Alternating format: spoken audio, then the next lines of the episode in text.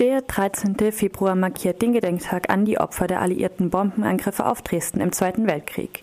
Seit der Wende wurde der Tag verstärkt von lokalen, aber auch von bundesdeutschen Neonazis dazu genutzt, den Nationalsozialismus zu verherrlichen und den Opfermythos des deutschen Volkes und der Dresdnerinnen im Besonderen aufrechtzuerhalten. Spätestens seit 2009 gibt es dagegen aber massive Proteste, die in den letzten Jahren dazu führten, dass die Zahlen der marschierenden Nazis stark gesunken sind und deren Demonstrationen teilweise verhindert wurden. Über die Aktionen am gestrigen Gedenktag spreche ich jetzt mit Dresden Nazifrei. Guten Mittag. Kannst, kannst du mich hören? Ja. Wunderbar. Vielleicht kannst du einmal, Entschuldigung, vielleicht kannst du einmal kurz zusammenfassen, wie waren denn die Aktionen in den letzten Tagen? Wie und wo habt ihr mobilisiert? Genau. Ähm, also wie du richtig gesagt hast, gab es in den letzten Jahren massive Proteste dagegen. Das hat dazu geführt, dass seit mehreren Jahren jetzt schon nicht mehr am 13. Februar demonstriert wird, beziehungsweise sie sich gar nicht mehr trauen, was anzumelden, weil sie wissen, dass äh, das Mobilitionspotenzial sehr hoch ist. Daher haben sie dieses Jahr wieder so eine Taktik gemacht, eben kurz vorher anzumelden. Ähm, das hat sich dann dadurch auf den Samstag, den 11.2. beschränkt. Da gab es dieses Jahr aber sogar zwei Demonstrationen. Es gab um kurz nach der Mittagszeit rum gab es eine Demonstration von Gerd Ittner. Das ist ein bekannter Holocaust, also verurteilter Holocaust-Leugner äh, aus Bayern, der eigentlich jedes Jahr angemeldet hat, aber nie gekommen ist. Und dieses Jahr ist er halt gekommen. Ähm, und es gab in den Abendstunden gab es eine Anmeldung zu Mike Müller aus der Szene Freie Kameradschaften, die sozusagen jedes Jahr anmelden äh, zum 13. Februar. Und dazu haben wir halt eben zu äh, Blockaden aufgerufen. Das hat dazu geführt, dass zumindest von Gerd Ittner die Strecke massiv verkürzt werden konnte. Bei Mike Müller hat es nicht so gut funktioniert. Die Strecke war erst kurz vorher bekannt gegeben, weil wieder mal keine Informationen geflossen sind. Dadurch konnten wir die Strecke eben auch nur verkürzen. Und äh, genau, ja. Wie viele Leute kamen denn da insgesamt zusammen auf beiden Seiten? Kannst du das einschätzen? Mhm. Also bei Gerd Ittner waren es etwa 200, es waren, bis, es waren mehr als, als wir gedacht hatten und bei der Neonazi-Demonstration Mike Müller etwa 600. Allerdings gab es da personelle Überschneidungen, also denken wir mal, dass so 700 750 äh, realistisch ist. Auf unserer Seite ist es ein bisschen schwer einzuschätzen, weil sich das relativ dezentral verteilt hat. Wir hatten am Anfang eine Demonstration vom Goldenen Reiter aus und gehen davon aus, dass wir so 600, 700 Menschen mobilisieren konnten. Also die Zahlen vor allen Dingen auf der Seite der Neonazis sind damit hier deutlich, deutlich kleiner als beispielsweise noch 2009, 2010 in mhm. dem Rahmen.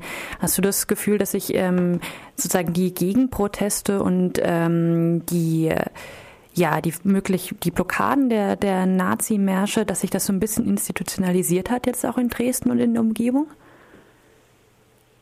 Hm, ich denke schon. Also im Prinzip kommt von, von deren Seite, wird jetzt, nachdem es halt sozusagen so klein geworden ist, ne, äh, wird es wird jetzt immer behauptet, sie machen das nur noch so klein und kurz vorher, damit äh, sie damit die lokale Szene trauern kann. Am Endeffekt geht es darum, dass sie keine Leute mehr mobilisiert bekommen.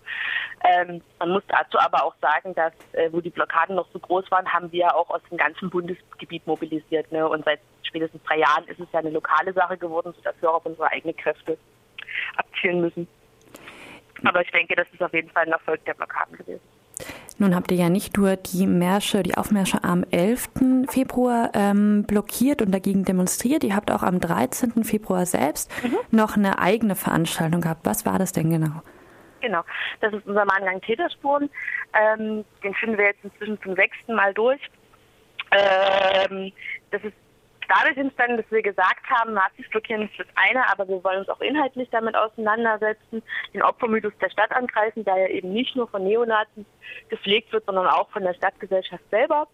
Ähm, bei diesem Mahngang geht es darum, dass wir uns äh, in der Stadt an Orte be bewegen und äh, Texte dazu ausarbeiten und verlesen, die sich eben kritisch mit dem Hintergrund von Dresden auseinandersetzen. Also gestern zum Beispiel ging es 14 Uhr am Wettiner Platz los. Da war, das ist wenigen bekannt, äh, im März 33 zum Beispiel die erste Bücherverbrennung überhaupt. Und genau.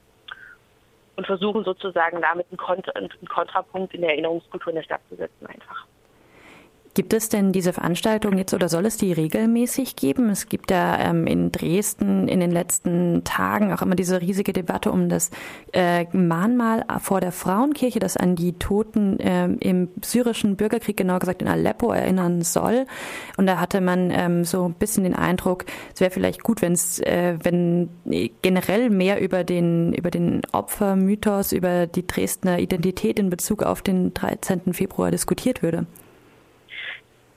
Das sehen wir genauso. Ähm, der Mahngang findet bei uns allerdings also jährlich zum 13. einfach statt, sozusagen als Tradition.